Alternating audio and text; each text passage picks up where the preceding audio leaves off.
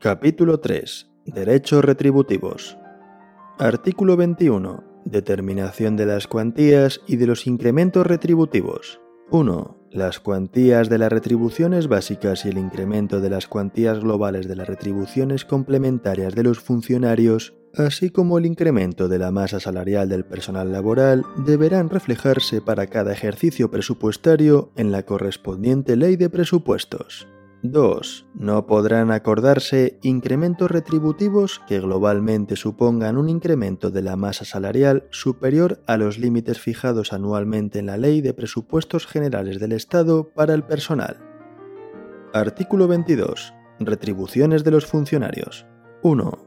Las retribuciones de los funcionarios de carrera se clasifican en básicas y complementarias. 2. Las retribuciones básicas son las que retribuyen al funcionario según la adscripción de su cuerpo o escala a un determinado subgrupo o grupo de clasificación profesional en el supuesto de que éste no tenga subgrupo y por su antigüedad en el mismo. Dentro de ellas están comprendidas los componentes de sueldo y trienios de las pagas extraordinarias. 3. Las retribuciones complementarias son las que retribuyen las características de los puestos de trabajo, la carrera profesional o el desempeño, rendimiento o resultados alcanzados por el funcionario.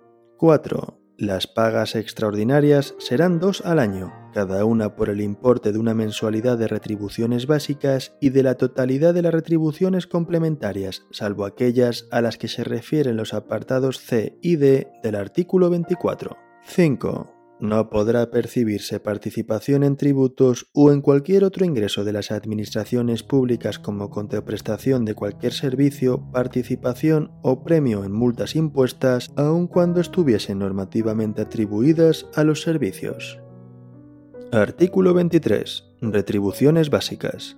Las retribuciones básicas que se fijan en la Ley de Presupuestos Generales del Estado estarán integradas única y exclusivamente por a el sueldo asignado a cada subgrupo o grupo de clasificación profesional en el supuesto de que éste no tenga subgrupo. B. Los trienios, que consisten en una cantidad que será igual para cada subgrupo o grupo de clasificación profesional, en el supuesto de que éste no tenga subgrupo por cada tres años de servicio. Artículo 24. Retribuciones complementarias. La cuantía y estructura de las retribuciones complementarias de los funcionarios se establecerán por las correspondientes leyes de cada administración pública atendiendo, entre otros, a los siguientes factores. A.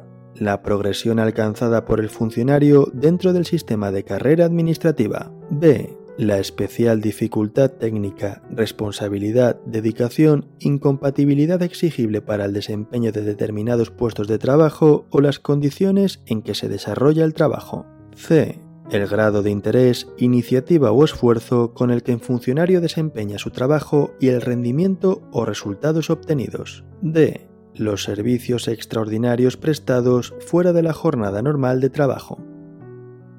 Artículo 25. Retribuciones de los funcionarios interinos. 1. Los funcionarios interinos percibirán las retribuciones básicas y las pagas extraordinarias correspondientes al subgrupo o grupo de ascripción, en el supuesto de que éste no tenga subgrupo. Percibirán asimismo las retribuciones complementarias a que se refieren los apartados B, C y D del artículo 24 y las correspondientes a la categoría de entrada en el cuerpo o escala en el que se le nombre. 2. Se reconocerán los trienios correspondientes a los servicios prestados antes de la entrada en vigor del presente estatuto que tendrán efectos retributivos únicamente a partir de la entrada en vigor del mismo. Artículo 26. Retribuciones de los funcionarios en prácticas. Las administraciones públicas determinarán las retribuciones de los funcionarios en prácticas que como mínimo se corresponderán a las del sueldo del subgrupo o grupo en el supuesto de que éste no tenga subgrupo en que aspiren a ingresar. Artículo 27. Retribuciones del personal laboral. Las retribuciones del personal laboral se determinarán de acuerdo con la legislación laboral, el convenio colectivo que sea aplicable y el contrato de trabajo, respetando en todo caso lo establecido en el artículo 21 del presente estatuto. Artículo 28. Indemnizaciones. Los funcionarios percibirán las indemnizaciones correspondientes por razón del servicio.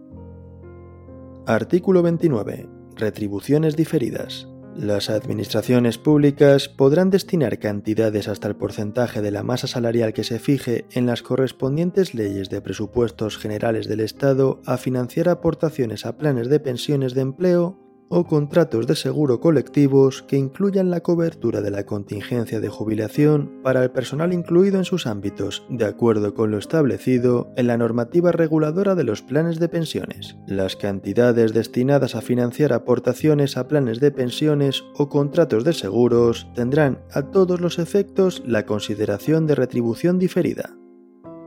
Artículo 30. Deducción de retribuciones. 1. Sin perjuicio de la sanción disciplinaria que pueda corresponder, la parte de jornada no realizada dará lugar a la deducción proporcional de haberes que no tendrá carácter sancionador. 2. Quienes ejerciten el derecho de huelga no devengarán ni percibirán las retribuciones correspondientes al tiempo en que hayan permanecido en esa situación sin que la deducción de haberes que se efectúe tenga carácter de sanción ni afecte al régimen respectivo de sus prestaciones sociales.